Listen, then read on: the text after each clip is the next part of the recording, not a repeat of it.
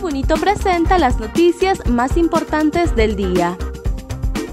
A continuación, le brindamos las cinco noticias más relevantes de este lunes 7 de marzo del 2022. Vicecanciller denuncia desastre en consulados y anuncia cambios. El vicecanciller de la República, Antonio García, denunció este lunes que han encontrado un gran desastre en los diferentes consulados de Honduras en el extranjero. Hemos encontrado un gran desastre en los consulados. Lo vamos a arreglar muy pronto. Es algo gerencial, dijo García en conferencia de prensa. Al mismo tiempo señaló que el gobierno anterior hizo un contrato millonario para nuevos pasaportes y aún en el presente mes no están. Con respecto al estatus de protección temporal TPS para hondureños en Estados Unidos, el vicecanciller señaló que la presidenta Xiomara Castro ha abordado el tema desde su primera reunión con la vicepresidente estadounidense Kamala Harris.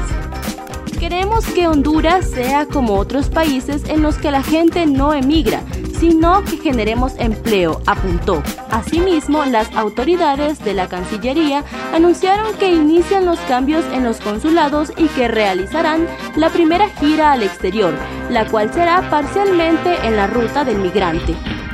Atentan contra las instalaciones de Radio Globo. Un hombre armado llegó en motocicleta y disparó a las columnas de Radio Globo en Tegucigalpa a eso de las 3 de la tarde de este lunes, según relató el periodista Héctor Amador, el sujeto se tomó el tiempo para apostarse frente a la Radio Globo y disparar cinco veces. En ese sentido, el director de la Policía Nacional, Ramón Savillón, ordenó el despliegue de un equipo de investigación a fin de dar con los responsables del ataque a la emisora. En Radio Globo se han estado abordando temáticas sobre extraditables, además de corrupción en el gobierno anterior. Radio Globo se ha caracterizado por denunciar la corrupción y las agresiones a derechos humanos cometidos desde el golpe de Estado en el 2009. La radio, pese a tener medidas cautelares, nunca ha sido protegida por las estructuras policiales.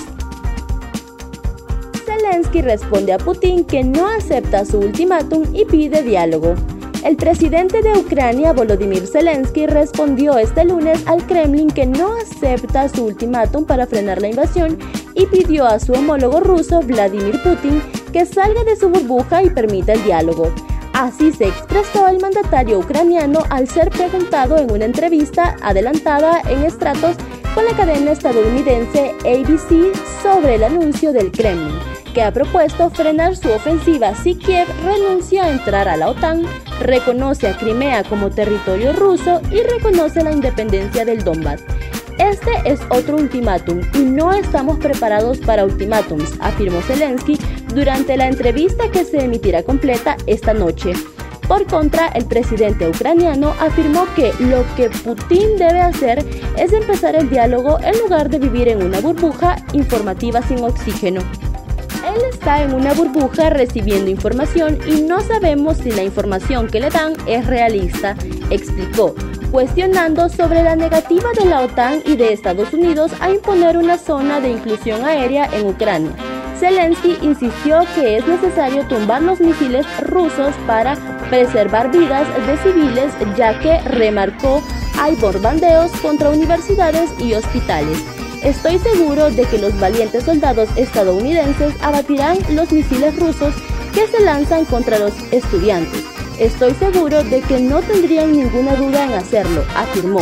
El secretario de Estados Unidos, Anthony Blinken, reiteró que este lunes, durante una entrevista a Letonia, que ni su país ni la OTAN apoyarán una zona de exclusión aérea sobre Ucrania, ya que esto implicaría convertir a la alianza en parte del conflicto cámaras captan un brutal accidente de rapidito en San Pedro Sula.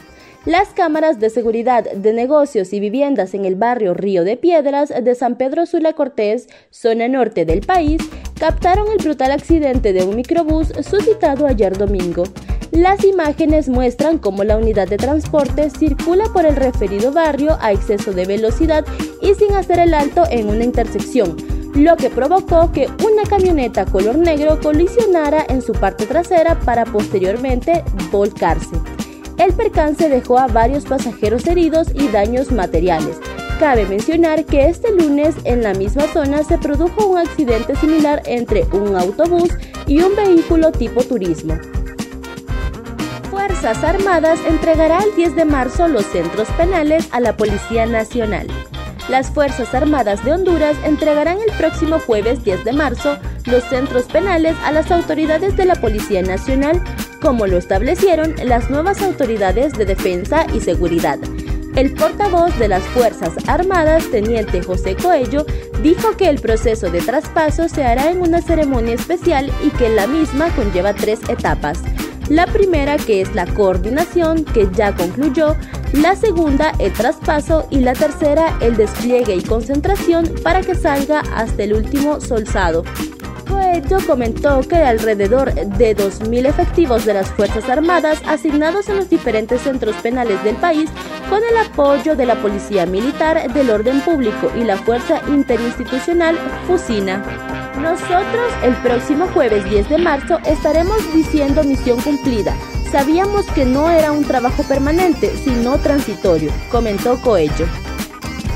Conoce los detalles ingresando a nuestra página web www.latribuna.hn y síguenos en nuestras redes sociales. Muchas gracias por tu atención. Estas fueron las cinco noticias más relevantes de este lunes 7 de marzo del 2022.